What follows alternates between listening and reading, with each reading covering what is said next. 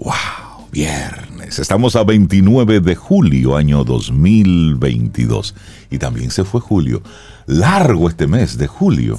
Sí. Buenos días, Sobe. Hola, buenos, días, Cintia. Buenos Buen días, día. Rey, buenos días. ¿Cómo están? Cintia, buenos días, Laura, Sofía y nuestros amigos y amigas. Yo, yo estoy bien. Sí.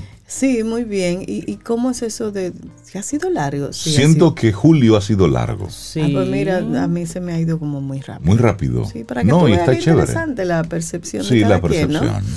Sí, para mí ha sido muy rápido. Ya hoy es 29. 29. Increíble. Un hoy día pagan, chévere. hoy pagan. Oh, y es viernes. Sí. Hay gente que Ah, paga. hoy paga, que me paguen. Sí, Cintia, Ay, todo el que cobra el Cintia. 30 está cobrando hoy. Atención, un- en una información de último minuto, el Día de los Padres no se ha cancelado. No, y menos que hoy estamos a 29. Eh, ah, sí, hoy ¿eh? pagan. Hoy pagan. hay que- es decir que Cobradito, cobradito. Hay chelitos para, Para los papás. padres. No hay Sí, excusa. no hay excusas. Eso es el domingo, ¿no? el, Día domingo. del padre. Exacto. Ay, ya, ay, ay, sí. wow. Y va, y además va. Claro. No lo han y va cancelado. con regalo. Solamente, Julio tiene 31 días. Sí. No. Sí, sí. Ya solo me quiere Sí. quitar el día. Sí, julio tiene 31 y agosto lleva 31 también. 31 días tiene. ¿no? Sí. Sí, sí. El lunes es primero de agosto. Exactamente. Así es que verdad. solamente que 29. Ok, quiten sí, sí. el 31 de julio, no tenemos Día del Padre. Así que el asunto va. No, Una buena oportunidad para, para regalar a los padres algo que los ayude a asumir buenos hábitos, que es nuestro tema del día de hoy. Mm. Elige buenos hábitos para ti, pero también regala buenos hábitos, por Yo si un acaso regalo que quieren por ahí. Ya, ya.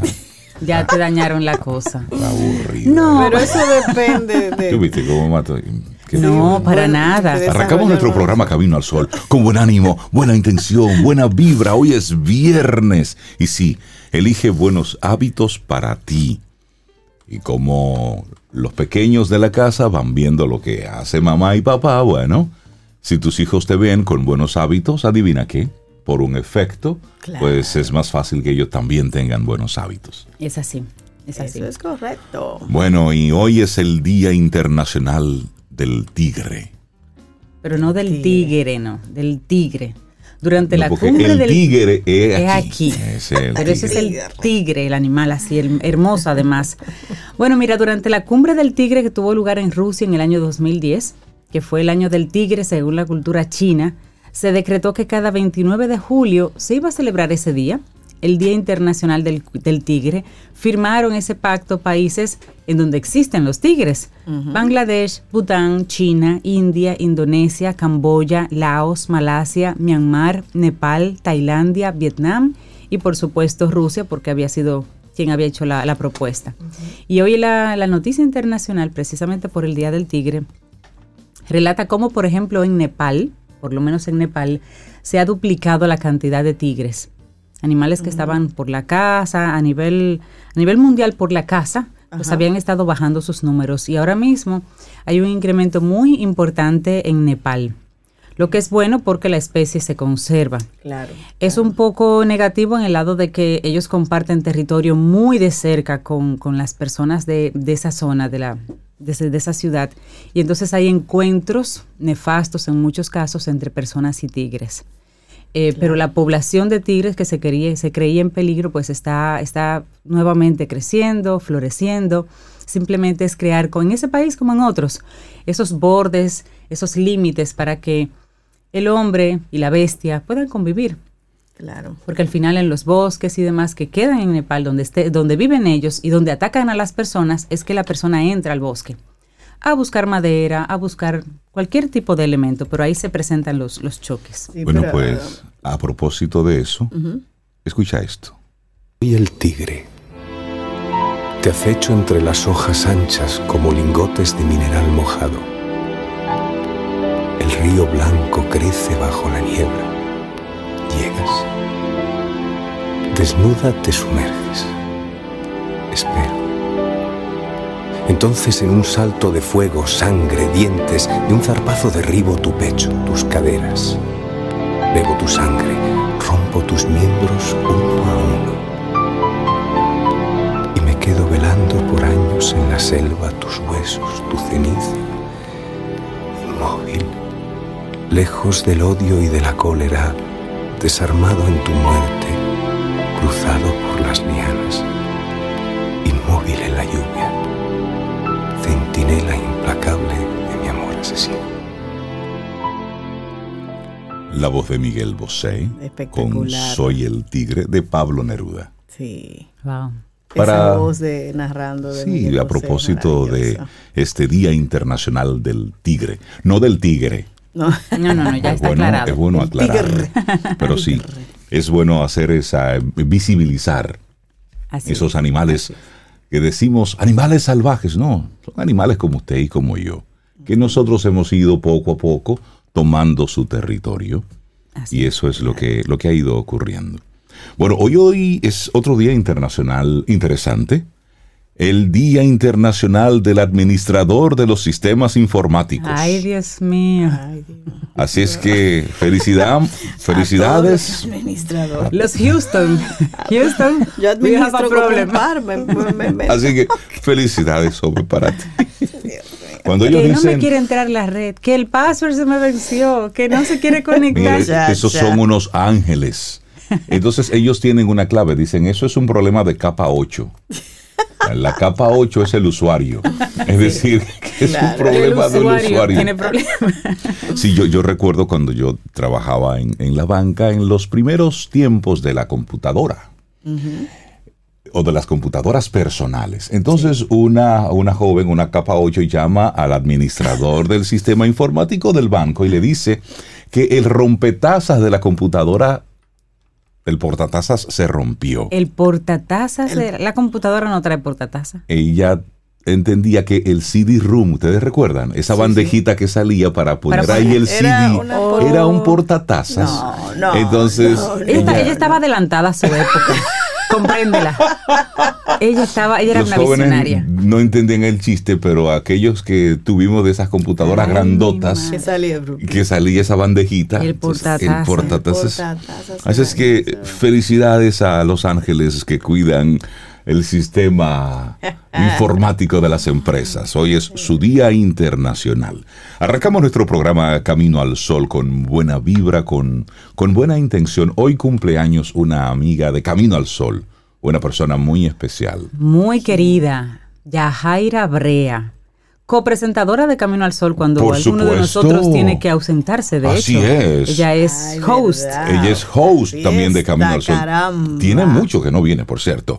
Pero Yajaira está de cumpleaños en el día de Ay, hoy. ay, ay, Una persona muy linda, así que si usted conoce a Yajaira, dele un abrazo. Dígale. Dígale. que se le mandó de- desde aquí, desde Camino Desde al Sol. Camino al Sol. Sí, tres sí, sí. Con abrazos. mucho cariño. No uno, tres, Tres abrazos. Arrancamos con música. Sol. Iniciamos Camino Camino, al al Sol. Estás escuchando Camino al Sol.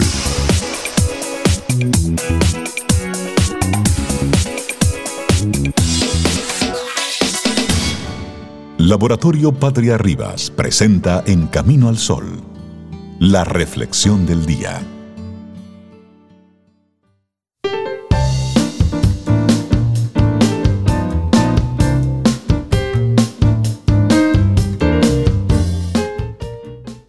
La felicidad es un hábito. Cultívelo. Elbert Hubbard. Como se pudieron dar cuenta, ¿no? Nos dieron el viernes libre.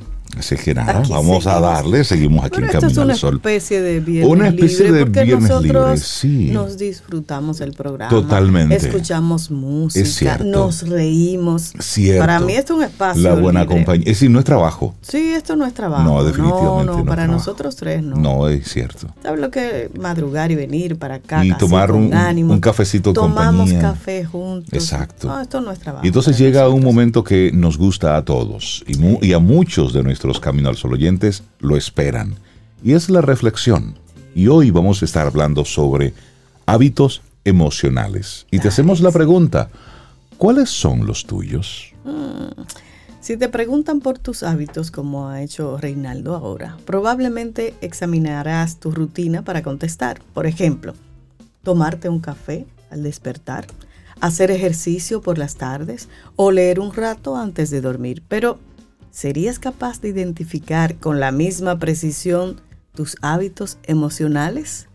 Aunque no lo sepas, tus emociones también siguen un patrón y en cada persona tienden a activarse y repetirse siempre los mismos circuitos emocionales. ¿Imaginas cómo puede afectarnos eso? Puede que no te resulte difícil identificar en quienes te rodean ciertas tendencias emocionales. Hay quienes suelen mostrarse enérgicos y optimistas y quienes suelen adoptar un rol más pasivo o pesimista. Hay quienes tienden a desconfiar o a sentirse ansiosos y quienes suelen estar tranquilos y relajados. Aunque todos podemos experimentar una amplia gama de emociones, lo cierto es que hay algunas que nos acompañan más que otras y se han convertido ya en hábito. Ahí está. Bueno, y se puede definir un hábito como una forma determinada de conducirse o actuar que se ha adquirido por repetición. Se ha convertido así en una tendencia que se reproduce de forma automática y sin que haya deliberación por parte de la persona. Es decir, usted no lo piensa, usted reacciona. Lo natural, sí. Los hábitos impregnan nuestra vida, facilitando nuestro día a día al permitirnos ahorrar energía. Probablemente no seas consciente de muchos de tus actos cuando te lavas los dientes, cuando conduces hasta el trabajo o cuando te preparas el desayuno. La secuencia está tan arraigada a tu cuerpo que puedes hacerla prácticamente solos, como en algunos casos, con los ojos cerrados. Pues bien, algo similar ocurre con el estado emocional. Todos hemos adquirido ciertos patrones o tendencias de respuesta también en este plano, porque al nacer somos prácticamente una hoja en blanco, fijándonos especialmente en los cuidadores principales para escribir esas primeras líneas. Y entre muchas otras cosas, aprendemos cómo debemos sentirnos. Por observación e imitación, vamos asimilando ciertos estados emocionales y determinadas formas de reaccionar. Y a medida que las repetimos y practicamos, éstas se arraigan cada vez más. Y cuando queremos entonces darnos cuenta, esas emociones automáticas están programadas y salen a la luz sin que podamos elegir. Sale así, ¿eh? de forma rápida y ni siquiera nos damos cuenta. Por mucho que no nos guste, nos vemos respondiendo con ira o sintiéndonos temerosos o desesperanzados gran parte del tiempo. Afortunadamente, podemos desaprender estos hábitos emocionales y generar otros que sean más funcionales. Pero, ¿cómo descubrir tus hábitos emocionales? Bueno, al igual que otro hábito, los hábitos emocionales pueden modificarse siguiendo una serie de pasos. Es fundamental, en primer lugar, identificarlos y entender cuáles son sus detonadores. Así podremos actuar deliberadamente de otro modo en esos momentos y establecer una nueva secuencia que quede grabada en su lugar. Por ejemplo, imagina que tienes el hábito de cada mañana tomarte un café sentado en tu sofá y esto ya lo haces de forma automática. Si quieres cambiar esta rutina por el hábito de hacer ejercicio cada mañana, necesitarás hacer un esfuerzo deliberado por emprender esa actividad al levantarte hasta que esto pase a ser natural. Lo mismo ocurre si deseas cambiar tus hábitos emocionales. El primer paso será reconocer cuáles son para que dejen de ser automáticos y puedas hacerte consciente de ellos en este objetivo puede ayudarte a responder las siguientes preguntas. Vamos con preguntas. ¿Cuál ha sido tu estado de ánimo predominante el último día? ¿Y el último mes? ¿Los últimos meses? ¿El último año? Ve anotando por ahí. Comprobarás que no es tan difícil responder a esta cuestión, pues todos tenemos una cierta tendencia emocional. Puede ser que sea igual todo ese tiempo. Ahora, ¿cuáles son tus reacciones típicas ante determinadas situaciones? Los hábitos emocionales son muy fáciles de detectar si nos fijamos en cómo reaccionamos ante eventos desafiantes. Por ejemplo, tu hijo deja la habitación desordenada. Puedes verte secuestrado por la ira y reaccionar con gritos y amenazas. Si discutes con un amigo, puedes ver cómo te deprimes, cómo te inhibes y cómo te aíslas en lugar de ser asertivo. O tal vez si te proponen un nuevo desafío laboral, un cambio de trabajo, por ejemplo, puedes ver cómo reaccionas con temor, ansiedad y falta de confianza. Si estas reacciones se repiten frecuentemente ante situaciones similares, pues entonces tienes hábitos emocionales. Esos son hábitos emocionales. Si aún así te cuesta identificarlos, puedes pedir ayuda a tus personas más cercanas. En ocasiones, desde fuera es más sencillo reconocer lo que ocurre que cuando hablamos de nosotros mismos. Bueno, y una vez que hayas identificado tu tendencia a sentirte o reaccionar de determinada forma, habrás de hacer un esfuerzo consciente por sustituirla. Para ello, encuentra un momento de paz, de serenidad. Escribe de qué forma te gustaría reaccionar o sentirte la próxima vez que te encuentres en una de esas situaciones desafiantes. Por ejemplo, si te gustaría sentirte optimista en lugar de temeroso. Ten en cuenta que las emociones son el resultado de un proceso de pensamiento, por lo que es tu interpretación de la situación y tu diálogo interno lo que tienes que cambiar. En lugar de pensar, no puedo, no saldrá bien, no estoy preparado, deliberadamente escoge otro tipo de pensamientos. Por ejemplo, es emocionante este nuevo reto, o voy a dar lo mejor de mí, o también encontraré la mejor manera de superar los obstáculos. Y por ahí, evidentemente, este es un inicio en este cambio de pensamientos. Claro, y se sentirá forzado Así algunas es. veces. Sin embargo, es cuestión de repetición para que ese nuevo hábito mental y emocional quede establecido. Por ello, practica en cada ocasión que se te presente. Cuando hayas automatizado ese modo de pensar y sentir, verás entonces cómo va cambiando ese hábito. Así es. Hábitos emocionales. ¿Cuáles son los tuyos? Un escrito de Elena Sanz que compartimos aquí hoy en Camino al Sol. Laboratorio Patria Rivas presentó En Camino al Sol la reflexión del día. Disfruta tu café en compañía de Camino al Sol.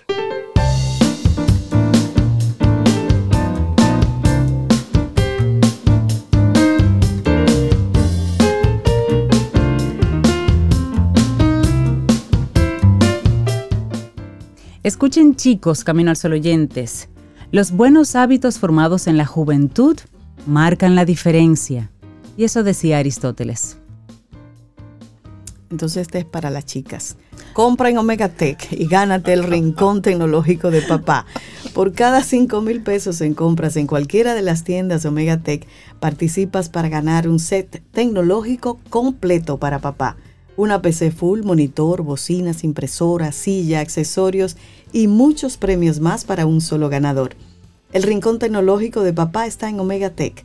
Promoción válida del 4 al 30 de julio de 2022. Más información en nuestras redes sociales arroba Omegatech RD. Omegatech, en tecnología somos más. Momento para darle los buenos días y la bienvenida a Dalul Ordey, licenciada en psicología, doctora en neurociencia cognitiva aplicada, directora de neurotraining y sobre todo colaboradora de Camino al Sol. Dalul, buenos días, ¿cómo estás? Buenos días, muy bien, muy contenta de estar aquí, ya finalizando la semana de trabajo que ha sido bien ardua, pero que bien, que eso es bueno, eso significa que estamos Por vivos, que tenemos trabajo, que estamos produciendo. Esa es la actitud. Eso. Eso es, eso es. Un buen hábito mental, Daniel. Exactamente. Y hoy, hoy traes un tema que es para que le dediquemos muchos pensamientos, muchos programas, porque tiene un gran, un gran impacto y es el efecto de la violencia en los niños. Así es. Mira, ayer tuvimos una actividad interesantísima. Eh, yo he estado colaborando con una investigación que se está realizando en el país en coordinación con la Universidad East Anglia del Reino Unido. Ellos tienen mucha experiencia en todo el tema de neurodesarrollo, tienen altos especialistas en el ámbito de la economía. Y hemos conjugado dos factores importantes que tienen que ver con uno, el factor económico asociado a la violencia, y segundo, cómo eso repercute en el desarrollo infantil. Porque uno, obviamente, no se va a divorciar jamás del otro. Eh, uno aborda el estado actual y otro lo que vamos lo que podemos esperar dentro de unos años como fruto de esa situación de violencia que se está viviendo. Y el tema es realmente preocupante. Eh, nosotros en esa literatura estuvimos ah, viendo algunos eh, informes de lo que ha planteado UNICEF y realmente nuestro, nuestro, nuestro ladito del mundo, en, la- en esta parte de Latinoamérica, donde está tan arraigado culturalmente el tema de la disciplina con violencia, que la hemos normalizado tanto que no nos damos cuenta que es violencia. Así es. Y la violencia entra en el ámbito físico, en el ámbito psicológico, en el con el tema de la negligencia, en el, en, en el aspecto verbal, y son vulnerables a uno y en muchos casos a todos. Son negligentes en los cuidados, hay abuso psicológico, hay abuso físico, hay abuso verbal. Y entonces tú dices, ¿qué nosotros podemos esperar de esa generación que ahora sabemos que está sucediendo, pero que desde hace tiempo eso viene siendo un, un espacio donde ha sucedido el tema de violencia? Y lo hemos normalizado culturalmente. Culturalmente. Entonces tú le preguntas a una mamá o a un papá, eh, tú le pegas a tu niño y te dice, lo normal. Pero es que pegarle a un niño no es normal. ¿Qué es normal para ti? Darle una nalgada, pero para otro, ser normal es darle cinco correazos o dos palos. Que lo deje marcado. Que lo deje marcado para que aprenda. Entonces tú dices, ¿hasta dónde eh, eso produce un efecto en el desarrollo? En, una, en uno de esos informes de UNICEF, ah, UNICEF habla que tres, dos de cada tres niños entre dos y cuatro años, oigan las edades, sufre algún tipo de violencia. Wow. Psicológica, física, verbal o todas. Eso que, ¿Qué va produciendo eso en el niño? Acuérdense que los niños son vulnerables. En esa etapa de desarrollo, mientras más pequeños son, son más dependientes físicamente, emocionalmente, económicamente de sus progenitores y de su estructura familiar primaria. ¿Qué va a significar eso? Que el algo tan básico como la satisfacción de sus necesidades básicas, alimentación, salud, afiliación, es decir, contacto físico, afecto, emociones, va a, va a ser un determinante en su proceso de neurodesarrollo. Se ha determinado ya, y eso se sabe, que la neurociencia lo ha dicho, de que entre los 0 y los 2 años se genera entre un 70 y un 80% de las conexiones neuronales que vamos a tener a lo largo de la vida. Pero si esas conexiones neuronales se desarrollan en un ámbito de carencia, de estrés emocional, de eh, negligencia en el cuidado, entonces yo voy a tener un cerebro que se va a formar estructuralmente con una gran cantidad de déficit en todos los ámbitos. Pero además ese déficit no solamente es a nivel neurológico cognitivo, es también a nivel de salud física.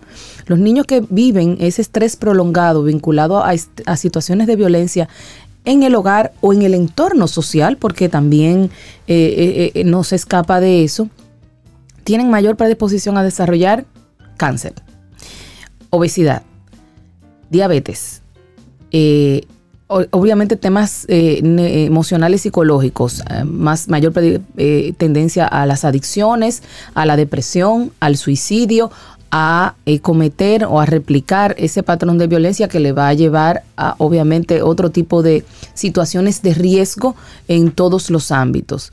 Y entonces eso se ha traducido y eso ha venido sucediendo en muchas, desde hace varias décadas.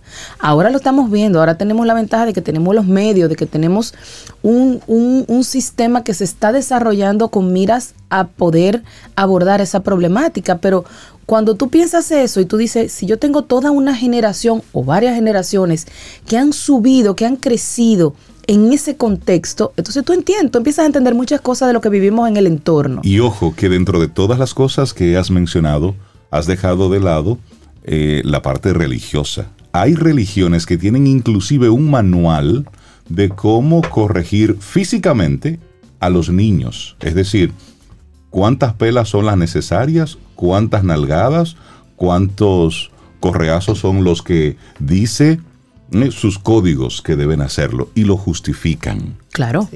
Es decir, cuando la violencia la vamos llevando y la vamos justificando y nos vamos apoyando en dogmas, el efecto de esa violencia en los niños queda arraigado porque internamente el niño entiende que sí, que eso es así, que yo me merezco que, me hagan esto.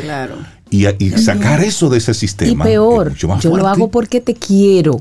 Entonces yo asocio el afecto, el amor con el maltrato, con la violencia. Adultos. Claro, que replican el patrón, el patrón de violencia. Y hay un numerito, Dalul, Rey Cintia. El 49% de los padres, madres y cuidadores consideran que el castigo a niños físico y humillante, mejor conocido como pela, es la única forma de corregirlos cuando cometen una falta. Eso salió en un estudio que hizo World Vision, donde se concentraron en 17 municipios de seis provincias del país, de las más vulnerables.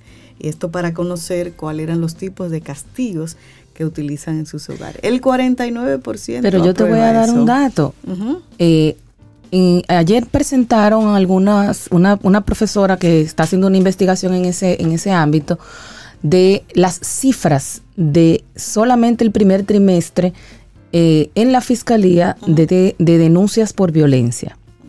Hasta el mes de marzo habían unas 27 mil denuncias. ¿De Hasta a marzo. niños y a niñas? no, no, ¿De maltrato de, en violencia en general? general, ¿no? De, de violencia intrafamiliar y de 27.000, género. wow. De los cuales unos 19 mil eran por violencia física, pero los demás eran, adivinen qué, a nivel sexual. Wow. Abusos, acosos, wow, incesto. Oh, Dios. Y, y eso es solamente en el primer trimestre. Yo no quiero ver qué va a pasar o co- cómo están, van, van a estar esas estadísticas a finales de año. El año pasado cerramos en setenta y pico de mil. Y ya fíjense que en el primer trimestre llevamos el 30% de la cifra del año pasado, solo en un trimestre. trimestre. Entonces, Pero son números, Dalul, que realmente son la consecuencia de un sistema que no está pensado en muchos aspectos eh, para, para precisamente manejar ese tema. Por ejemplo, un incesto, una violación, un, un tema de violencia, es la consecuencia de una falta de educación en ese chico, de un- una falta de un modelo, de repente mirar con quién se ha criado, a lo mejor no, no tiene a su- no tuvo a sus padres, no, no tuvo estructura o límites en su infancia más temprana. Entonces lo que vemos si nos enfocamos es en, en la consecuencia, en los números finales y en ponerle un castigo a eso, obviamente, y se entiende. Pero hay que mirar un poquito más atrás, todas las autoridades que se puedan involucrar, porque es con es siendo precavidos, o sea, previniendo que esas situaciones se den, que vamos a disminuir esos números. No es aumentando castigos o haciendo más cárceles o... ¿Me entiendes? Educación. claro, porque yo estoy educando sí. a- a- a- eh, con un método que es igual a lo que por lo que te estoy castigando. Claro, Correcto, claro, correcto. Entonces, el tema viene de lo que siempre hemos hablado, educación. claro. Eh, eso pasa también en los ámbitos escolares. O sea, Sí. eh, la f- en, muchos, en muchos centros eh, todavía el tema de el- la consecuencia eh, y el castigo es la, fa- es la manera de controlar El a- reglazo. el- el- el- el- al estudiante, ¿no? Entonces, eh, es preocupante porque también implica que hay un orden social que ha naturalizado la violencia. Y si, y si nos vamos a los medios de comunicación, eso Claro. dice Sí, quítate. claro. Entonces, ¿qué es lo que pasa? Es que, acuérdense, nuestro cerebro tiene unas estructuras que van creando circuitos neuronales a partir de lo que ve, que son las neuronas espejo. Acuérdense que en las primeras etapas de desarrollo, el aprendizaje, ¿cómo, cómo se da con mayor grado? Por la imitación. Pero esa imitación, antes de que el niño sea consciente de que está imitando una acción, ya su cerebro ha creado un circuito neuronal que replica esa actividad, esa conducta o esa, o esa situación en su interior. Y si pasa de una vez, y si pasa dos veces, y si pasa todos los días, ¿qué va a pasar? Que eso se va a convertir en un circuito automático, en un hábito, En un donde es lo normal. ¿Y qué pasa el hábito? El hábito es automático. El hábito tú no lo piensas, porque el cerebro necesita su energía para otras cosas y por eso automatiza en muchas conductas, muchas acciones y por eso se hacen, se construyen los hábitos. Entonces ahí hay que hay, un trabajo serio que tenemos que empezar desde casa, desde sentarnos y ver cómo nosotros estamos educando a nuestros hijos, qué le estamos diciendo, cómo lo estamos manejando, porque uno entendería que eso solamente sucede en espacios vulnerables, pero no, eso sucede en todos los estratos sociales. Mm, eh, En estratos sociales de, más altos, ¿no? De, otro tipo de dinámica, pues la situación se da diferente. A lo mejor no te doy eh, un reglazo o un correazo o un palo, pero no estoy presente nunca. Pero estás al cuidado de un tercero que no es nada tuyo y que es quien está teniendo la real influencia en, es, en la crianza y en el desarrollo de ese niño y esa niña. No es una ni dos veces que yo he tenido que decirle a, a personas en el consultorio, mira, tráigame a la niñera, que esa es la que sabe, qué es lo que está pasando con ese niño. Claro. Porque la mamá y los padres no tienen idea de lo que pasa con sus hijos. Entonces, realmente es un tema del que tenemos que ocuparnos, del que tenemos que empezar a pensar primero desde nuestro entorno, incluso a veces lo vemos y lo obviamos, nos hacemos de la vista gorda, volteamos la cara para otro lado, porque imagínate, ya eso es así. Y tenemos que empezar a a darnos cuenta de que no es así, de que ese no es la manera, de que ese no es el, el, el, el, El modelo el que modelo debemos que debemos desarrollar. Y tenemos que empezar por nosotros. El, el reflejo más claro de eso, señores, es el tránsito. Es una cosa impresionante. Tú dices, pero ven acá, y es que esta gente que montan motores, que andan en la calle, que son delivery, no le tienen ningún tipo de amor a la vida. No es que ellos están acostumbrados a no tener límites. Exacto. Están acostumbrados a no tener consecuencias de sus actos. Están acostumbrados a que viven todo el tiempo al borde de cualquier situación. Entonces eso no les preocupa. Y agrega los lo que no son motoristas también. No, claro. En vehículos ahí se- Exacto. hay Sí, sí. que agregarlos. En esa misma línea, Dalul, yo estoy seguro que más de uno, más de una está diciendo, sí, Dalul tiene la boca llena de verdad. ¿Cómo desde casa, independientemente de tener ese hábito instalado, yo puedo hacer un alto y comenzar a recuperar a ese niño, a esa niña que ha vivido todo ese tiempo de violencia? Mira, a mí me encanta una teoría que habla de la crianza en base a la ternura. El tema de eh, la cercanía afectiva es el mejor educador que tú puedes tener con tus hijos.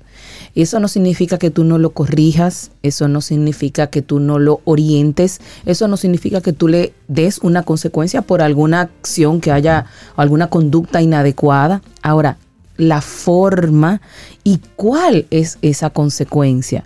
Entonces ahí es que entra, ahí es que viene el punto de diferenciación. Es que mira, no es que te voy a dar tres palos y te voy a decir "Es que yo te amo y te voy a abrazar y te voy a dar dos besitos después. No, no es eso. Y que de hecho, eh, la, la- la tendencia es que muchas veces los padres se sienten más culpables y peor que los mismos niños, cuando, por- porque, porque no sabemos controlar nuestras emociones. Y eso es lo primero que nosotros como adultos tenemos que hacer, a identificar nuestras emociones, a reconocer ese, esos momentos eh, eh, de, de- de- de- de no tranquilidad emocional y entonces esperar para reaccionar. Si reaccionamos con pique, si reaccionamos en el momento, probablemente nos vamos a lamentar mucho de lo que va a suceder después. Y en esa, en esa misma línea de pensamiento, Dalul, hace unos días en, una, en un avión, una mujer eh, maltrataba a un niño. Fue denunciada por los pasajeros eh, y se, se armó un, un asunto ahí en el mismo avión. Está el síndrome del niño sacudido. Es decir, ayer, lamentablemente, el cuerpo de una, de una niña eh, murió a manos de su madre quien momentos antes de cometer eh, el hecho se arrodilló y pidió, es decir, una señora con trastornos. Eran dos niñas las que tenía pensado lamentablemente terminar con sus vidas. Es decir, es una historia tras otra, tras otra, tras otra. Y luego decimos, ok, viendo todo este escenario, son personas que no sabemos cómo reaccionar ante, ante, ante alguna actitud y o conducta de un niño. Vas al supermercado, hay un niño que hace una rabieta porque quiere un chocolate. El padre, la madre, por evitar la vergüenza, el momento, el bochorno, no sabe cómo reaccionar. Es decir, hay una serie de cosas que actuamos desde nuestro instinto primario y básico porque no tenemos herramientas. Claro, esa rabieta en el supermercado es porque es la única manera que yo he aprendido en muchos casos a tener una respuesta de tu parte. Entonces, ahí tenemos nosotros que hacer lo contrario. Es que cuando yo pueda cambiar la manera en la que yo presto atención a tus necesidades, y ahí vuelvo a lo que decía inicialmente, negligencia. No lo vemos como tal, pero lo es. Cuando un niño no recibe el afecto, el cuidado, la atención, la alimentación que necesita, eso es negligencia, porque ellos dependen de ti, Claro, dependen del otro para poder sobrevivir. No es que tú Básicamente, quieras, es no es que yo quiera, es que es una responsabilidad que yo tengo que aprender a cómo manejar. Entonces, muchas veces esas conductas del niño dicen, mira, dame, dame una pecosa, échame un boche, pero hazme caso. Entonces, eso es lo que nosotros tenemos que sentarnos y ver si es lo que nos está sucediendo en un momento determinado. Yo tengo una curiosidad, Dalul. Hace un par de semanas, ¿te acuerdas? Se discutía una ley que no sé, se aprobó, que dejaba abierta la posibilidad de castigos a los niños y a las es. niñas. Y en las redes me puse a leer los comentarios de la gente. Y mira, me sorprendió que una gran cantidad de personas decía que eso estaba bien. Porque si a mí no me hubieran dado tantas pelas, yo hoy fuera un delincuente. ¿Cómo, ¿Cómo tú ves eso? ¿Cómo? Eso es una aberración, porque tú le estás dando carta blanca a cualquiera por eh, eh, con abanderando la disciplina y abanderando la buena educación para eh, legalizar un acto de violencia. Eso es una barbarie. Eso, no puede ni pensarse. La educación de hace 30 años no tenía la cantidad de herramientas y, el conocimiento y la información que se tiene hoy. Entonces, quizás el método en su momento era el que había con la información que se tenía, pero hay otros métodos y, y hemos evolucionado y tenemos otros conocimientos. Entonces, vamos a aplicarlos. Entonces, vamos a educar desde la ternura. Hágase una tareita y póngase un calendario de cuántos porque a veces se nos olvida, señores, no, a veces no es ni siquiera intencional en muchos casos. A veces el propio ritmo de vida, el trabajo, el acelere, el que hay que hacer, el supermercado, hay que... Entonces, tómese un, párese un día y diga, ok, ¿hace cuánto yo no le doy un beso y un abrazo a mi hijo o a mi hija? Y vaya y béselo y abrázalo. Y hágalo varias veces al día y usted verá cómo eso, cómo esa dinámica en ese hogar va a cambiar. Dalul Ordei. Muchísimas gracias por traernos hoy el efecto de la violencia en los niños. Son de los temas que hay que verbalizarlos, hay que hablarlos, hay que comentarlos. Y repetirlos. Y repetirlos, porque esos comentarios sobre que tú haces referencia habla de una sociedad que ha normalizado la violencia. Sí, el castigo. Que lo vemos como algo bueno y válido. Ha sido así, es, y si seguimos con ese tipo de comentarios seguirá siendo así. Pero hay que poner un alto, porque como adultos nuestro trabajo precisamente es proteger a los más pequeños, a los más vulnerables, ponerle límites, educarlos en ese proceso, pero me encanta esa propuesta desde la ternura. Sí. que tengas excelente día. Igualmente, lindo, lindo fin de semana. Tomémonos un café. Disfrutemos nuestra mañana con Rey, Cintia, Soveida, en camino al sol.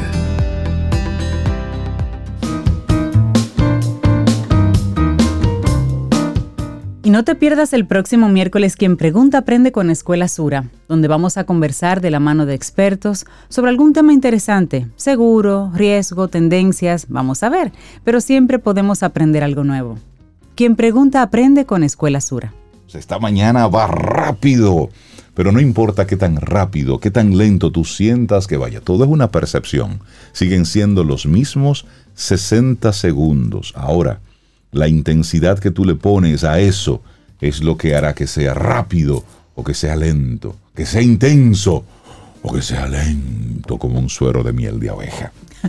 Es viernes y los viernes aquí hablamos, bueno, con nuestro buen amigo Daniel Abreu, experto en temas medioambientales, un preocupado por estos temas y es el embajador honorífico de Camino al Sol en el Principado de las Terrenas.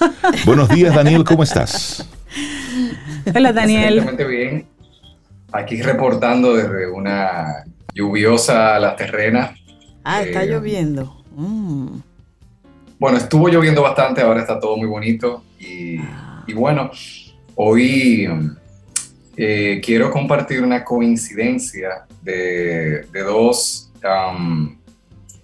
de una ocurrencia reciente y una que está por ocurrir, que me parece muy simbólico e, e importante, eh, y muy sincrónico también, porque eh, el martes pasado, el martes 26 eh, de julio de este año 2022, falleció un científico muy importante, posiblemente el científico más importante del que la mayoría no hemos escuchado.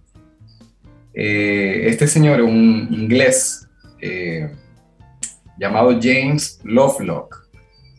¿Y por qué es tan importante? Que murió a los 103 años de edad. Oh, wow. Y todavía publicó su libro eh, antes de fallecer a los 99 años de edad todavía estaba publicando. Una, una mente eh, brillante.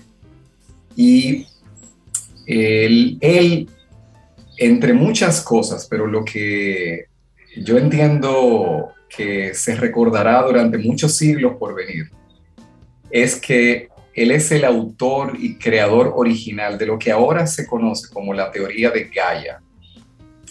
Y la teoría de Gaia es una teoría científica que postula, que es interesante, postula lo que todos los pueblos originarios del mundo eh, viven como una realidad, como un hecho, de que el planeta está vivo.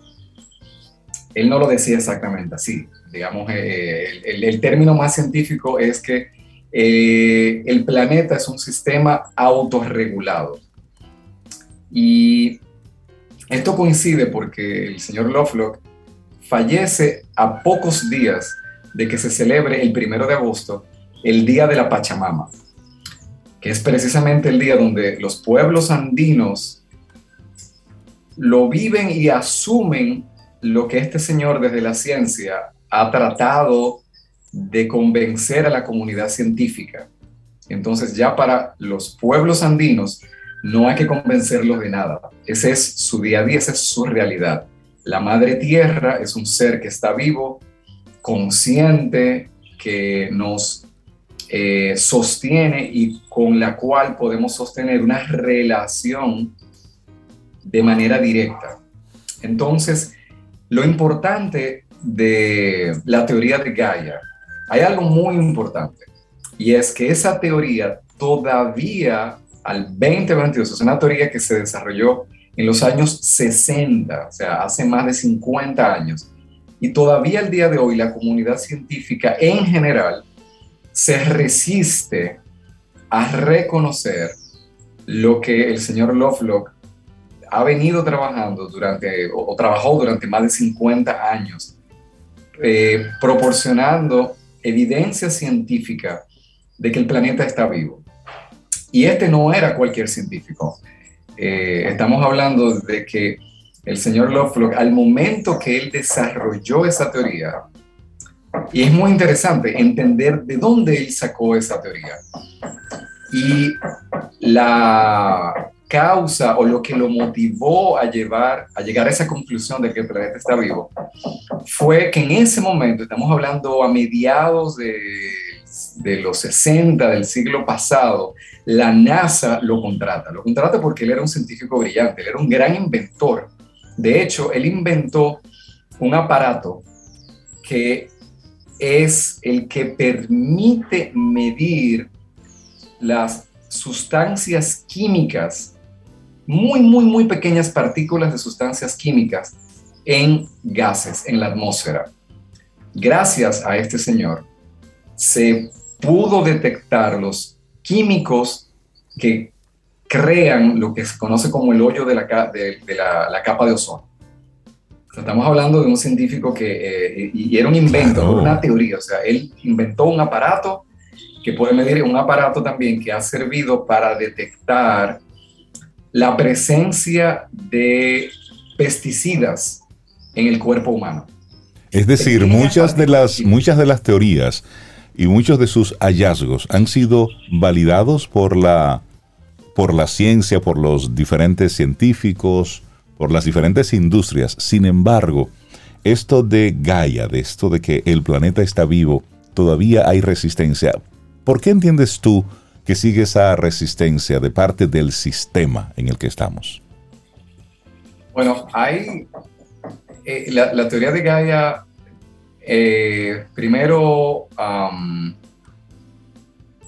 para muchos científicos, invalida la, una de las teorías más reconocidas eh, en una parte del, pensamiento científico, que es toda la corriente de pensamiento de Darwin, de la evolución, la selección del más, de que la evolución de la vida es algo eh, que simplemente se puede entender que el más fuerte sobrevive que la especie más fuerte es la que sobrevive. Entonces, la teoría de Gaia lo que implica es que la vida no es esencialmente una competencia entre especies, sino una colaboración entre especies.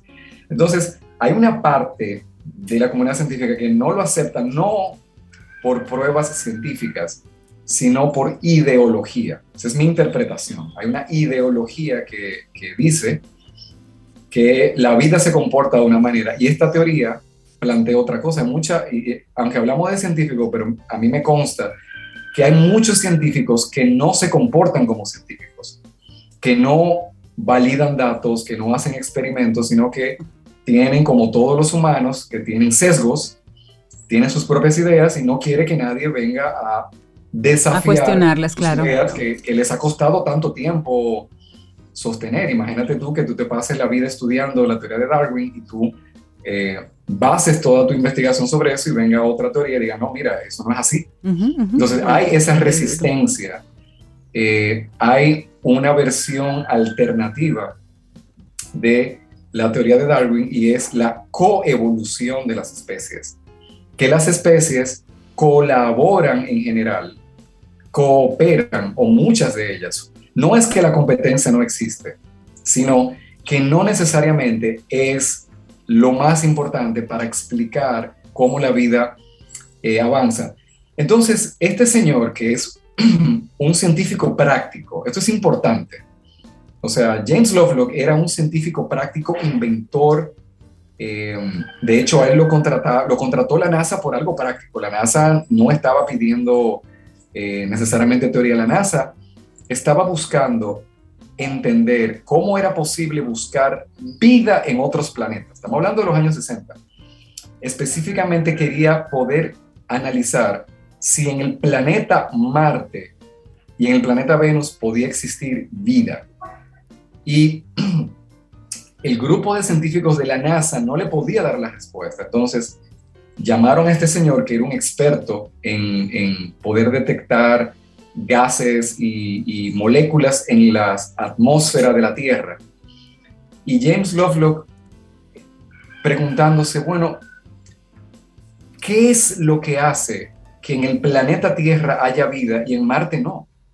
Sea, ¿por qué hay un planeta con vida y hay otro planeta con no? Porque él demostró científicamente que en, Marte no había vida. Pero la pregunta era, ¿por qué? ¿Por qué no hay vida y por qué aquí sí? por qué en el planeta Tierra hay vida.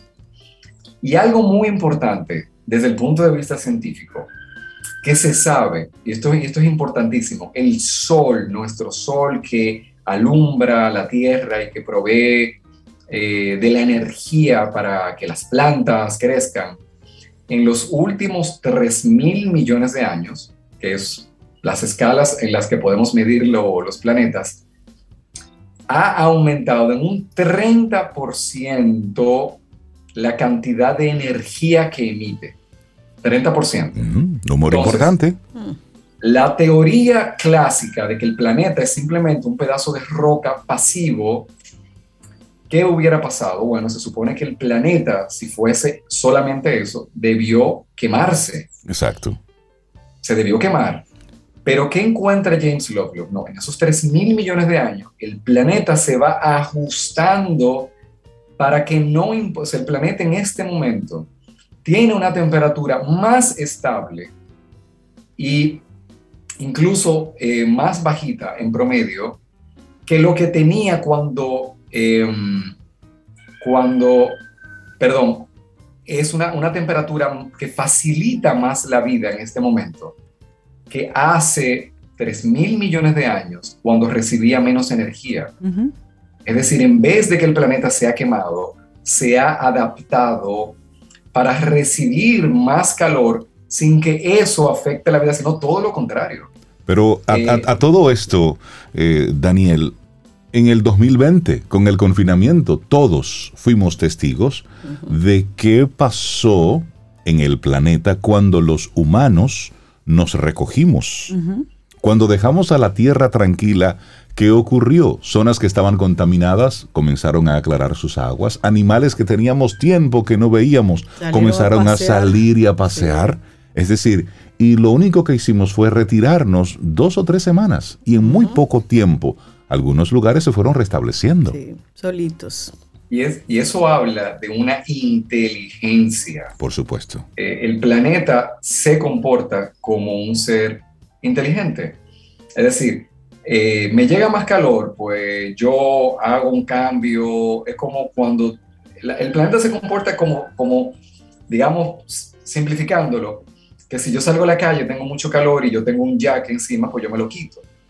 El planeta ha hecho algo muy parecido con el tema del aumento del calor del sol, o sea, hizo un reajuste de los gases de manera que ese calor, en vez de hacerle daño, le hiciera bien. Eh, tal como lo hiciera cualquier otro ser vivo. Entonces, em, quiero volver a hacer énfasis de que, en mi opinión, parte del gran problema en el que estamos como humanos es que un buen grupo de la comunidad científica, que es el, los que están pensando en soluciones, están dejando fuera posiblemente el elemento más importante. Mucha gente, incluso ambientalistas, ojo, no estoy hablando solamente de, científicos eh, más eh, recalcitrantes, sino incluso ambientalistas, no toman en cuenta la posibilidad de que el planeta esté vivo y por lo tanto las cosas que proponen son incompletas.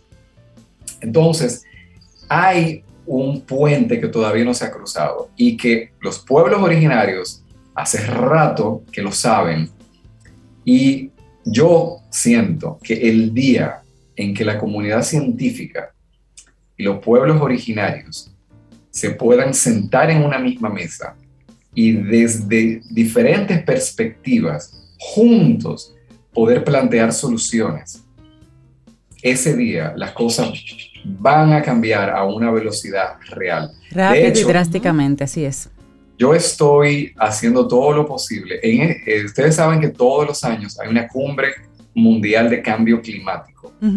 Este año toca en Egipto y yo estoy impulsando para que se realice un conversatorio en, ese, eh, en esa conferencia mundial, llevando a representantes del pueblo originario, en el que ya les comenté que estuve en Colombia, el pueblo Wiwa, para que ellos vayan allá y ellos compartan con la comunidad científica y con, el, y con la comunidad ambientalista mundial la visión que ellos tienen del clima. Imagínate. Yo entiendo que esa es la voz que no se está escuchando, que creo que es la que tiene más que aportar en este momento. Más que lo que digan los científicos, más que lo que puedan decir cualquier especialista. Solamente escucharles, aprender de ellos. Creo que esa sería la gran conferencia. Wow, sí. Es, es, así que yo les mantendré informados si eso se logra, lo, digo públicamente. Ojalá y que lo puedan lograr. y, si no lo haremos virtual, si no, si no, si no se llega, o sea, lo vamos a hacer de una manera, porque ya los científicos tienen 30 eh, años eh, proponiendo cosas y todavía se están quedando muy cortos. Entonces es momento de escuchar a los pueblos originarios que ellos, en parte, son la voz de la Madre Tierra. Así que también preparándonos para este primero de agosto, que es el Día de la Pachamama, donde tantos, estamos hablando de millones de personas que reconocen que esa es su realidad eh, y que nosotros podamos hacer el encuentro entre mente y corazón, que nuestra mente pueda comprender eso, que la intuición y el corazón de tanta gente ya es una realidad, de que nuestro planeta está vivo, es nuestra madre, nuestra madre tierra y quiero cerrar esta um, este participación de que James Lovelock, un hombre muy inteligente, él como científico cuando hizo la teoría de Gaia, no se llamaba teoría de Gaia, tenía, tenía un nombre científico muy complicado. Y él fue a donde un amigo, eh, escritor, que era un novelista, y le dijo, mira, yo tengo... Em, tengo esta, esta teoría, pero así como yo la tengo, no, no creo que me van a hacer mucho caso. Eh, ¿Qué tú me recomiendas? Un novelista le dijo, no, tú tienes que buscarle un nombre poético.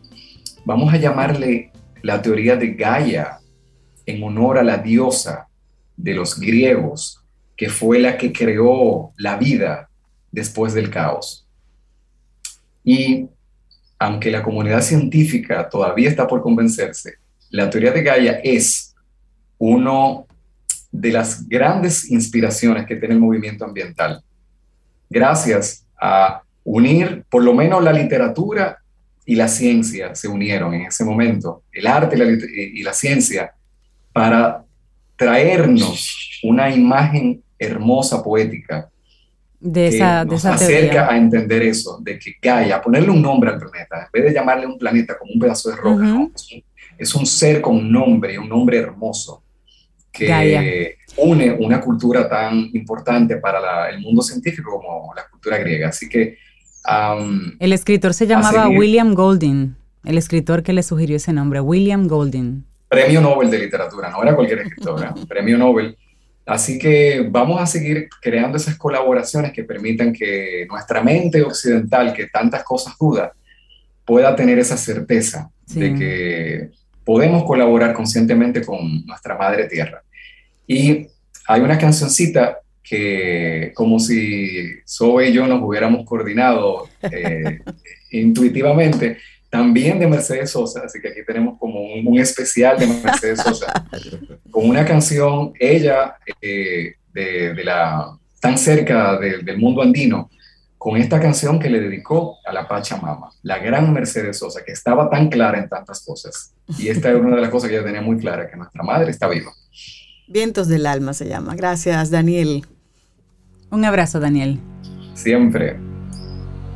Yo soy la noche, mañana.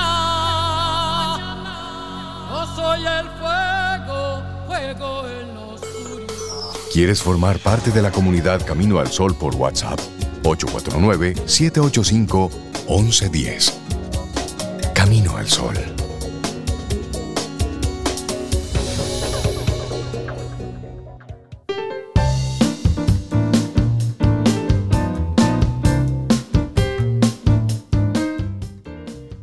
Sentir pena por ti y tu condición actual no es solo un desperdicio de energía, sino el peor hábito que puedas tener. Bueno, avanzando en este camino al sol y ya cerrando nuestro programa para este viernes. Como no soy baúl de nadie, les digo que este es el último programa de julio que haremos en este camino al sol en este 2022. Porque ya julio se fue. Bueno, se, se va el domingo. Se, va el domingo. Pero como camino al sol es de lunes a viernes, ya. Exacto. Estoy de acuerdo contigo, que este sea el último, ya.